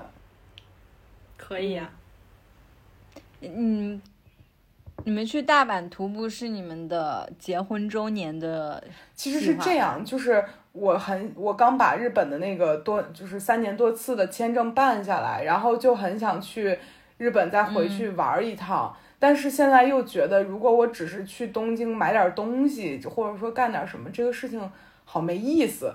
然后我就看他这儿能干什么。嗯我先搜了一下东京周边的那个那个徒步线路，其实没有很经典的。然后就搜到说大阪的那个熊野古道，它是徒步人的朝圣之路其一，一共有两条路是在二零一八年被认认证的，好像是一个是在欧洲，一个就是在大阪。这两条路上面就是很成熟的那种徒步线路。如果你去走这个线路的话呢，就是你沿途是有那种自动贩售机的。而且，比如说你你每一天你走多少公里，然后如果你非常非常辛苦了，你是知道在这个地方会有那种大巴车可以给你拉到下一站去的。而且中途我们定了有一段儿，它就是很难，就是属于那种风景没有多美，但人会死累的那种。你也可以选择直接跳过它，就有点像你玩游戏的时候，你可以直接把这关跳过去。然后我就看见这种成熟的程度，就让你非常动心，你就很想去知道一下。对，是的然后呢？嗯。对，然后它这种更好的点在于，它那个熊野古道，它有三条路，叫好像是小边路、中边路和大边路，还是叫啥？反正它是有三条线的，它的长度是不一样的。你要想走，甚至能走半个月，好像是就可以有很长的路。但如果你没有时间，你甚至可以只有一天的行程，就很很很很很多样化，可以给不同需求的人。然后我其实就看了一下机票的时间，大概我可能能走个，最开始想的是三天两夜这样住两天，后来就被抻成了四天三夜，因为没有两三天两夜的，只有两天以内的和四天的，那你就得取舍一下。然后就选了那条路之后呢，它就是沿路是有那种古树，就是那种很好看的古树青苔这种。然后我就本来这个时候很很放松了啊，很 chill 了，想想咱们也去那里啊爽一爽。然后我刷小红书发现了一个特别变态的事儿，这条路上一共可以盖四十一个印章，如果你集齐了，你就可以拿一个满本儿。我操！我当时又崩溃了，你知道吗？你知道吗？人就是一旦你有那种收集癖，或者说你很想把这个东西盖齐，就是咱们、嗯咱们中国人内心的那点儿毛病，哎，我就抓耳挠腮。你知道吗如果你把这东西走齐，可能要走个六天五夜，好像是大概这样，就差那一天，我好难受啊！这也是我最近几天琢磨的这个事儿。我可能选那条路盖不了四十一个章，我可能只能盖三十个左右，更难受了，你知道吧？然后我后来想，我不拿这本儿，我不盖了。但是你就想走这一条路，你很爽的一点就是你可以看到一些风景，然后你还可以就是感受到一个完全成熟的徒步路线什么样子的。而且我猜测过程中可能会有非常多朝圣的人，也就是比如欧洲人或者说各个地方的人来这个地方打卡，肯定不只是日本本地人和就是亚洲人。想了想就会觉得很爽，嗯，而且就是这个东西有多变态呢？就它让你没有的选，因为每一天你停的地方几乎就是一个，呃，只有一两个 Airbnb，非常小的地方，每一天的，就是每天路过的人基本上都要住在那儿，所以你要和他们抢房子住。然后那天我们一共订了三个地方，然后有一个没确认的时候，我们两个都快崩溃了，因为如果这个地儿没确认，那其他的白确认，你知道吗？就你那天没有地方住，就很担心。所以就是定这种线路的时候，我就会发现和以前住在城市里完全不一样，你的变量很多，你根本不知道会怎么样。而且哪怕到现在为止，我都有点担心，怕说要这两天带着我先去走个二十公里练一练，因为你要连续四天走二十公里和一天走二十公里可不一样。因为一般情况下，是一般情况下，他的那个中途的那个休息站里有温泉，你只要今天晚上泡了温泉，明天你就迈不开腿。就是人只要是一被按摩、一泡温泉，第二天就全垮掉。所以我就不能停对，我但是我一想，我操，四天呀、八十公里啊，又焦虑了。但是很爽，又爽又害怕，你知道吗？对，所以他就说我们先来练一练吧。然后我们今天还去买了一个鞋，是能够适应，因为这段时间去好像是日本的雨季，你很有可能下雨，你就是会杂糅所有糟糕的元素。然后恍然大悟，我说怎么这段时间机票便宜呢？原来都是有理由的。原来季节不对，但但没有办法，因为如果你有好季节，你所有东西就水涨船高，都会很高。你一定要选到一个还不错的时间赌一把嘛。然后一想到这个途中可能会发生出很多我完全无法预料的事情，就很兴奋，哎，又很又很害怕，又很兴奋，嗯。哎，那如果就是你们没有订到 Airbnb，是不是可以露营呢？带个对，帐篷？你知道这个事情我之前都没有想过，后来才意识到，就是你有没有想过，这整个过程中你是没有行李箱的，然后你要全程负重，然后你们两个人单人的行李是不能够超过大概可能十五公斤一个人是不不能超过这个数量的，你超过了你就会非常累，嗯，然后你要带着你的相机、镜头、三脚架。呃，还要你还要背水和吃的，你一个人的身体就那么重，啊，好好累啊！想想就觉得这个事情很难做到，所以你但是你们有两个人啊，可以均分，然后就是有三十。基本上一个人，你这二十公里至少得带个最少最少两升水吧，最少了。但你如果情况可能，可能得背个三四升。虽然沿途有那种贩售店，但万一没有呢？嗯，你看这种事儿考量好多呀！天哪，我那天我那天在普陀山，我看了一下我的手表，记录的是我步行了二十公里，我当天就喝了一瓶水，参考一下啊。不行啊啊！这个这个事儿千万不能这样参考啊！就是你知道，就是去年的时候有一个人在去白河还是去哪里，他们哎我忘了在北京哪里徒步，他们带了一瓶三百五十毫升的矿泉水，这个人在山上中暑死掉了。所以对我来讲，水是非常重要的，就是绝对不可以在冬天徒步的时候失温，不能在夏天中暑。所以这两个事儿极度重要，千万不能有人跟你说带一瓶水就可以去了，这是不可以的啊！这个事儿很危险，嗯学到了超级危险，嗯，学到了。对，其实就是 你那是专业徒步，就是越出去玩的人越怕死。现在就是每天想啊，我可不能出现问题，我连屁股带都给它带上，我到时候一难受了，我就把腿盖上，好危险。嗯，其实我当时在普陀山的时候，就是我当时面，我当时在山路上面临两个岔路，一个是往更高的地方，就是那个大姨住的那个会济寺，叫佛顶山，往上走，往上走；一个是下山，就回到那个法语寺。然后我当时就还犹豫了一下，就是看那个时间，其实有在关心自己安全这件事情，并、并不是说就是完全不关心自己安全。我看了一看时间，然后一直在看地图，在估摸着那个路程，嗯我我大概什么时间能到那个山顶，然后还有那个天亮天黑之前能够下山，就完全应该算是在自己掌控之内吧。就是出去玩，还是自己的安全还是要放在第一位。而且就是相关这种东西，如果要是有计划的话，一定要好好做一些装备上的准备，嗯是很重要的。是，是的。然后我们其实除了这个以外，还很想很想，就如果年底可以去美北美，能不能过圣诞节？我发现，在别人过年的时候去人那玩儿可有意思了，就没有人，根本没有人会照顾我们，没有人管我们，然后就有一种很无措的感觉，但又很开心，啊，然后就发现，在泼水节没有一个店开门儿，但是你又不得不加入他们的时候就很爽。我猜可能在北美或者说任何一个欧美地区过圣诞节也是这种感觉，我猜，嗯。嗯，应该大街上挺冷清的，就跟咱们过过春节一样。没有没有，嗯中国人过春节是是一定有人在干活的，但比外面可不是。哇，嗯太太不一样了！我那会儿就是我我们在泼水节的时候待了几天啊，在在清迈待了五天。我说都已经泼两天了，该上班了吧？哎，一个人都不上班，根本没有人在工作。然后是不是只有我们东亚人对呀、啊？只有我们说说说那个过完三十，再过个初一、初二，怎么也该营业了吧？哎，根本就没有人家，人家到最后一天我都没吃上那该吃的饭，都完全不上班。但你就很爽啊，因为你会发现就这是一种生活，你完全没必要就是逼着别人伺候你。然后我就特别想在所有地方过节的时候去玩儿。墨西哥是不是有一个什么亡灵节？好像是有，对吧？嗯，就是那个对那个 Coco 嗯那个电影啊，嗯然后也想去那个，然后就所有别人别人过年的时候都想去看看，觉得好像很不一样。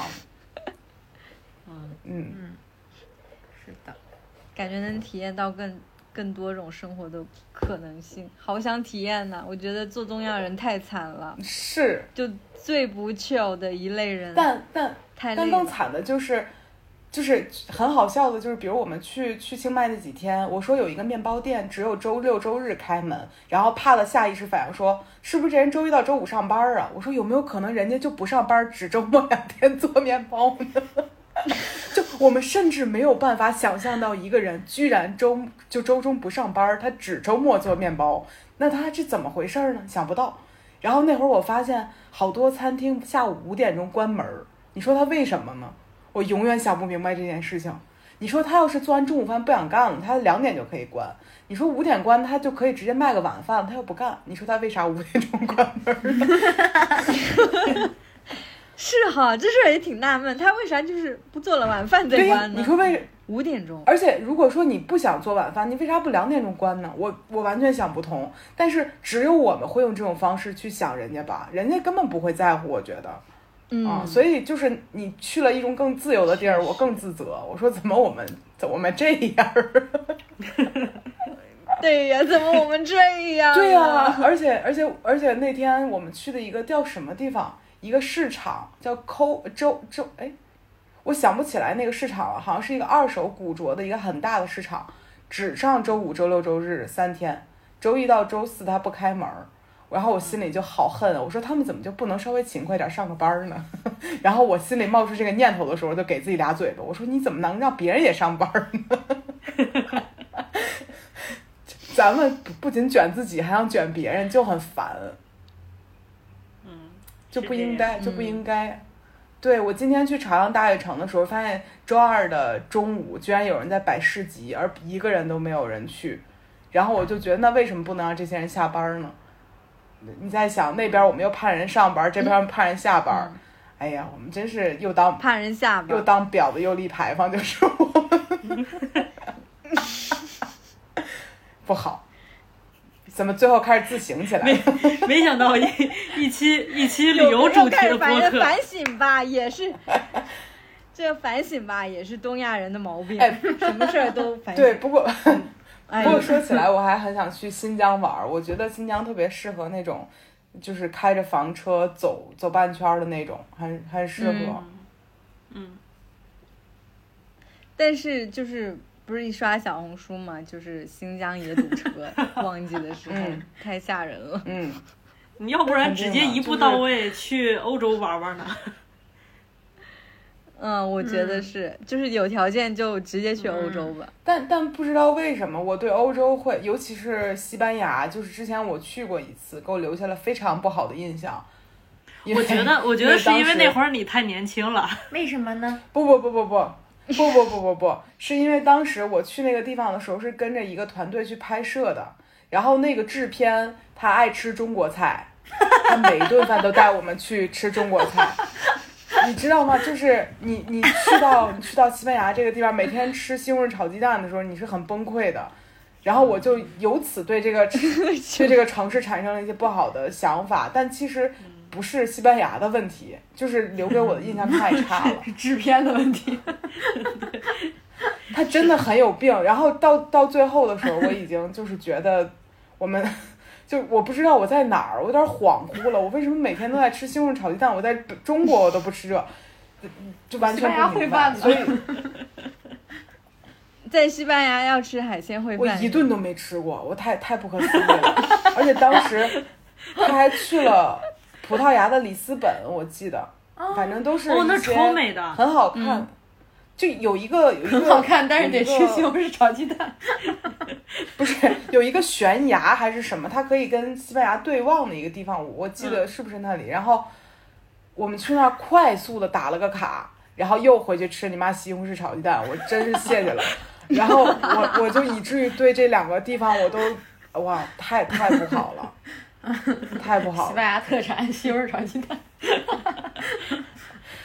我真的，我觉得这就是回就回到说，你跟一个不好不合适的人去旅行，当然那是工作啊，人家觉得哇，太好崩溃，好崩溃。哎，但我确实觉得，嗯，我哎确实觉得，嗯如果有一个人是一个那种非常彻底的中国胃，去外面玩的话，你跟这样的朋友一块儿出去玩，确实挺痛苦的。崩溃。因为我有同学就是这样的人，然后我没有跟我没有跟他们一块儿出去玩过，就是他们一定会找当地的中餐厅吃。就我也不是说，呃，就因为有的有的地区肯定呃他们的中餐可能做的还确实不错，比如像法国之类的，嗯，但是但是我真的不是那么想到一个地儿以后一定要吃中餐，就我还是比较想尝当地的美食，或者是一些更更本地特色一点的一点的那种小小呃小吃之类的这种，然后就他们一定会顿顿都吃，但嗯，就比如像川菜啊之类的那种火锅啊什么的，顿顿都吃。对，我觉得那还是有一点痛苦的，就吃不到一起。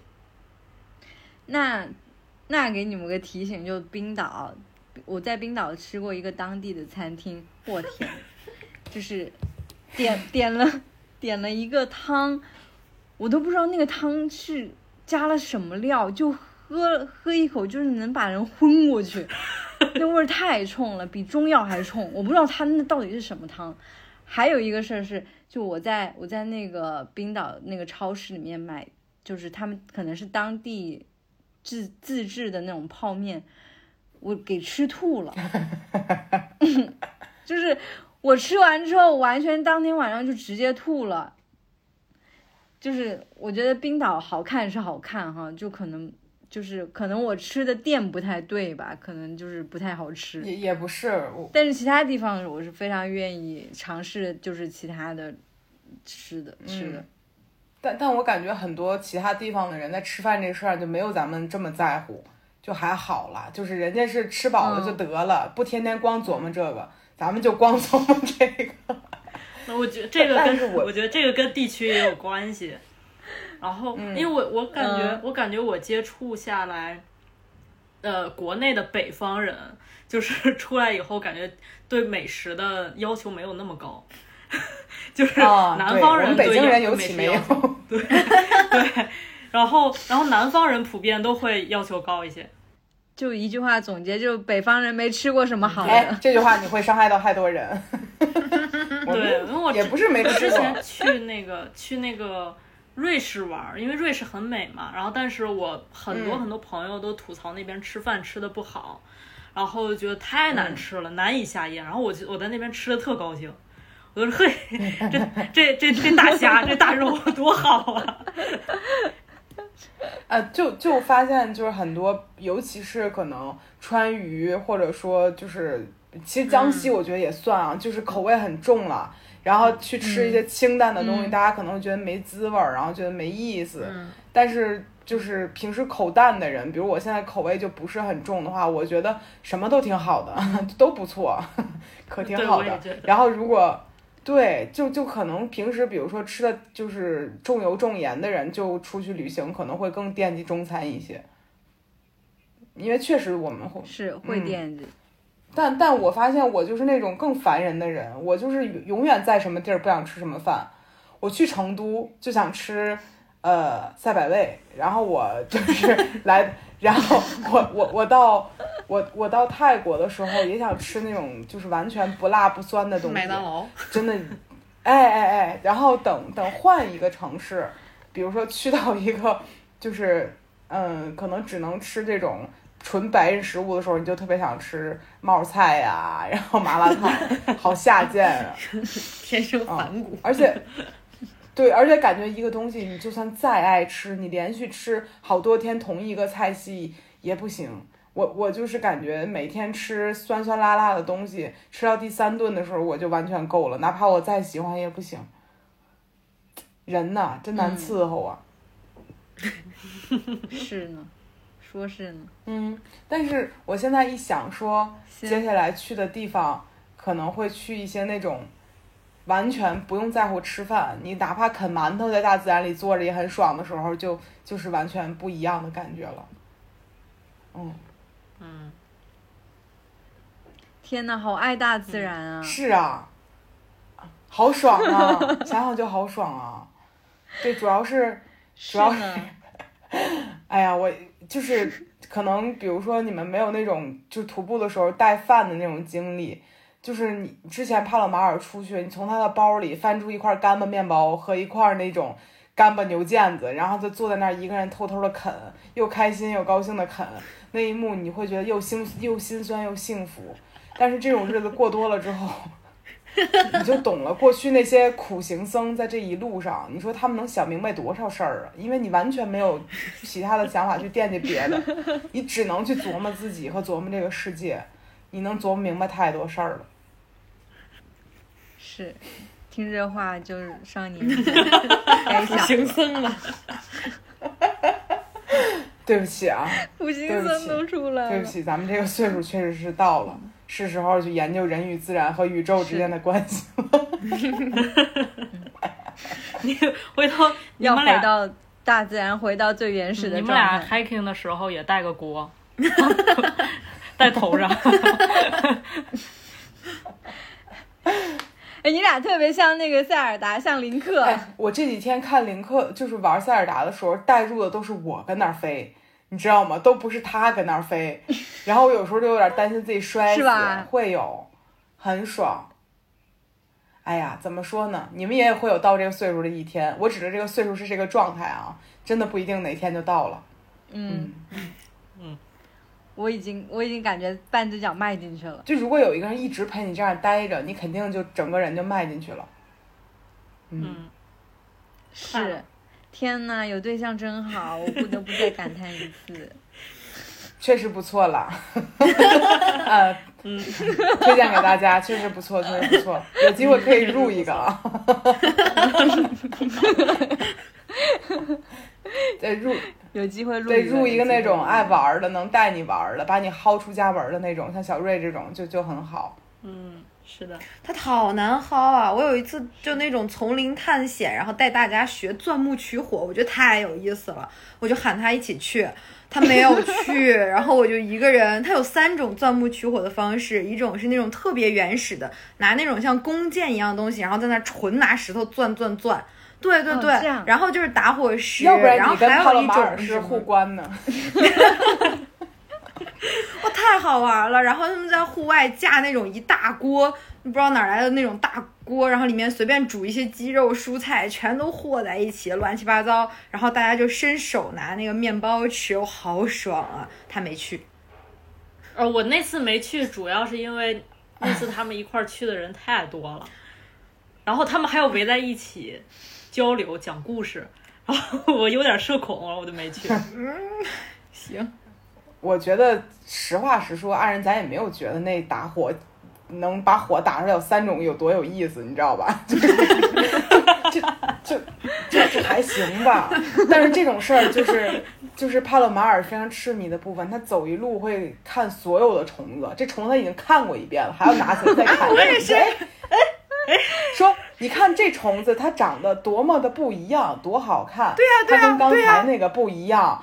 然后每一个虫子都拿起来，我心说人对呀、对呀、虫子不是，可是虫子很烦呀，人在那儿待着，你非给人拿起来，他找不着他朋友了，关键他万一朋友就知道他在这儿呢，对吧？然后他每一个都拿起来跟我说一遍，放回去，然后就是一路上就是耽误时间在看虫子吧，看看个刺猬吧，黄鼠狼吧，就所有这种事儿都得给你看一遍，都特别兴奋，但是对呀、其实我就一般吧，就。就对就是我我觉得就是嗯，小嗯小瑞是那种很很神奇的。小，我觉得小瑞是少有的，就是呃，主要生以前主要生活在国内，然后还不怕这些虫子的。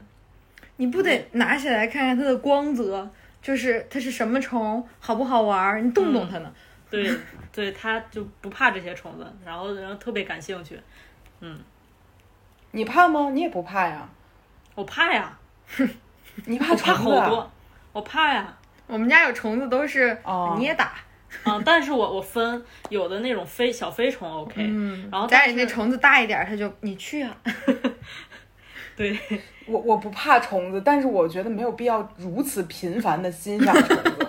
就是就是他们也不过，你说就假设有一个巨人把你拎起来反复看你一遍，把你放下，把小把另外你对象拿起来反复看，你也会觉得这人有病，对吧？那你站在虫子的视角，你说这个人来回来去的翻，好宏大。就很烦人呢。所所以，对呀、所以我就觉得你就让人待着不行吗？他不行，得把每一个东西翻起来看一遍。我就觉得你说多打扰大自然，你说你走就走呗，还非得看，然后，但是我没有想到小瑞也是这种人哦。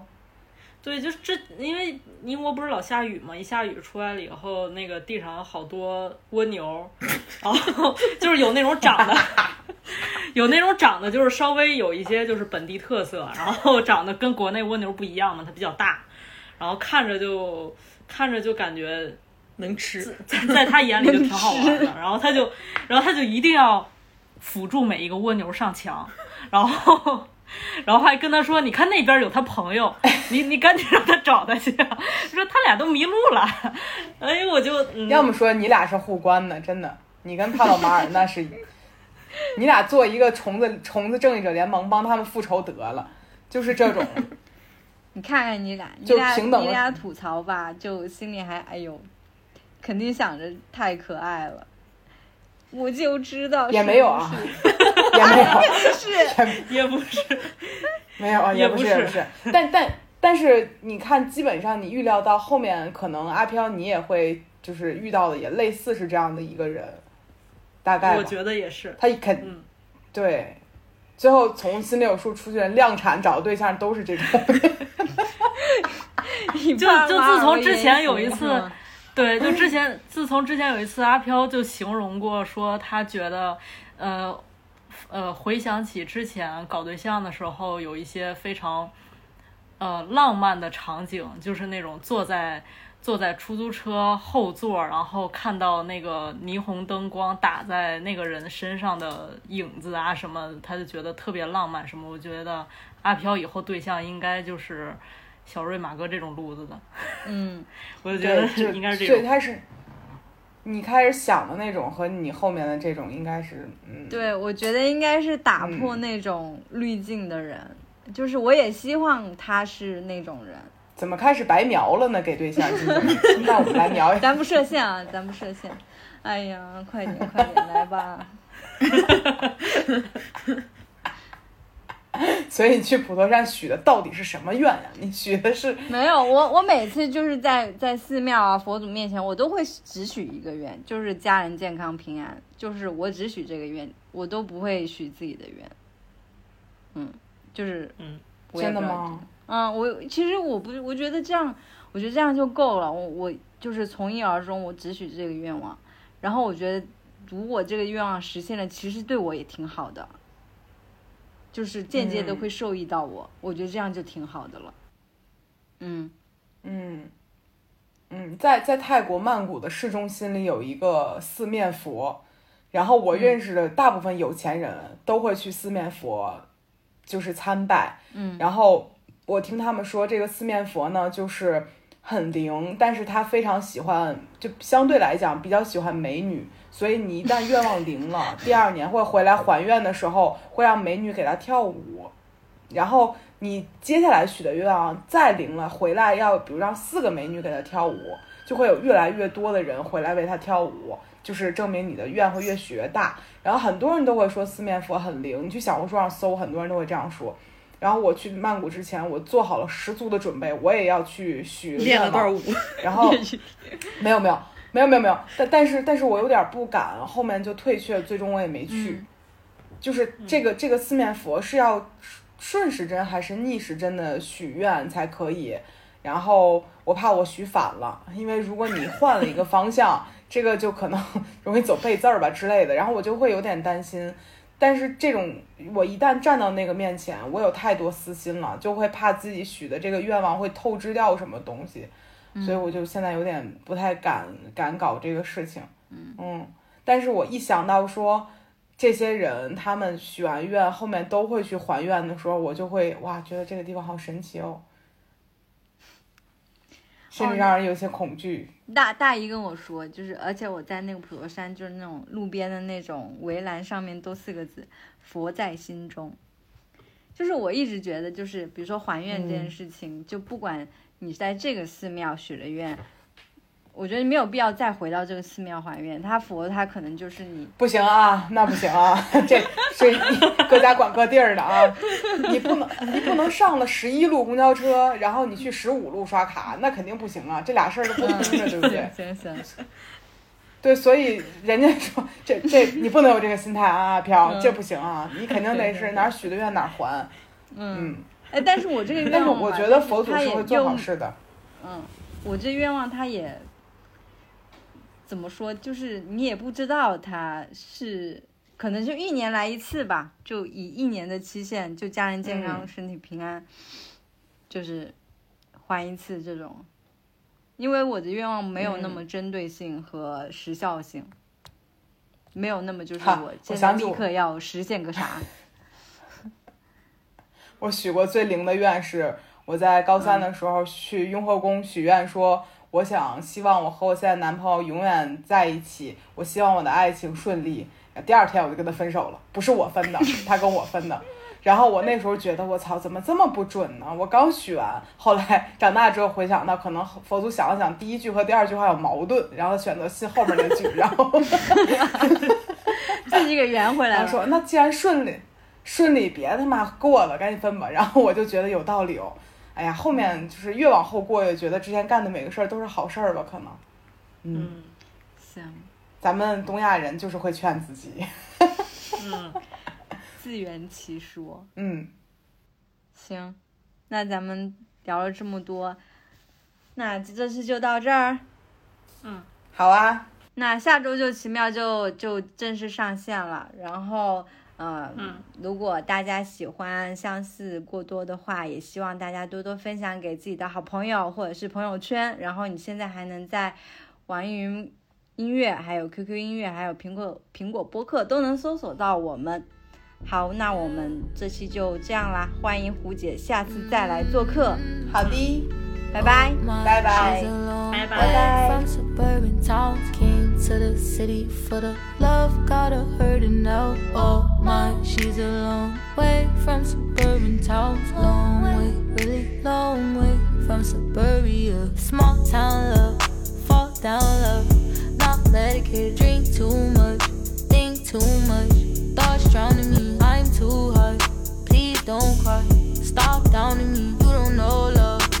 just show love. Stop doubting me. Self love, he don't love himself. Tryna love me, cuff me. Told the truth to him, he don't trust me. Self love, he don't love himself. Tryna love me, cuff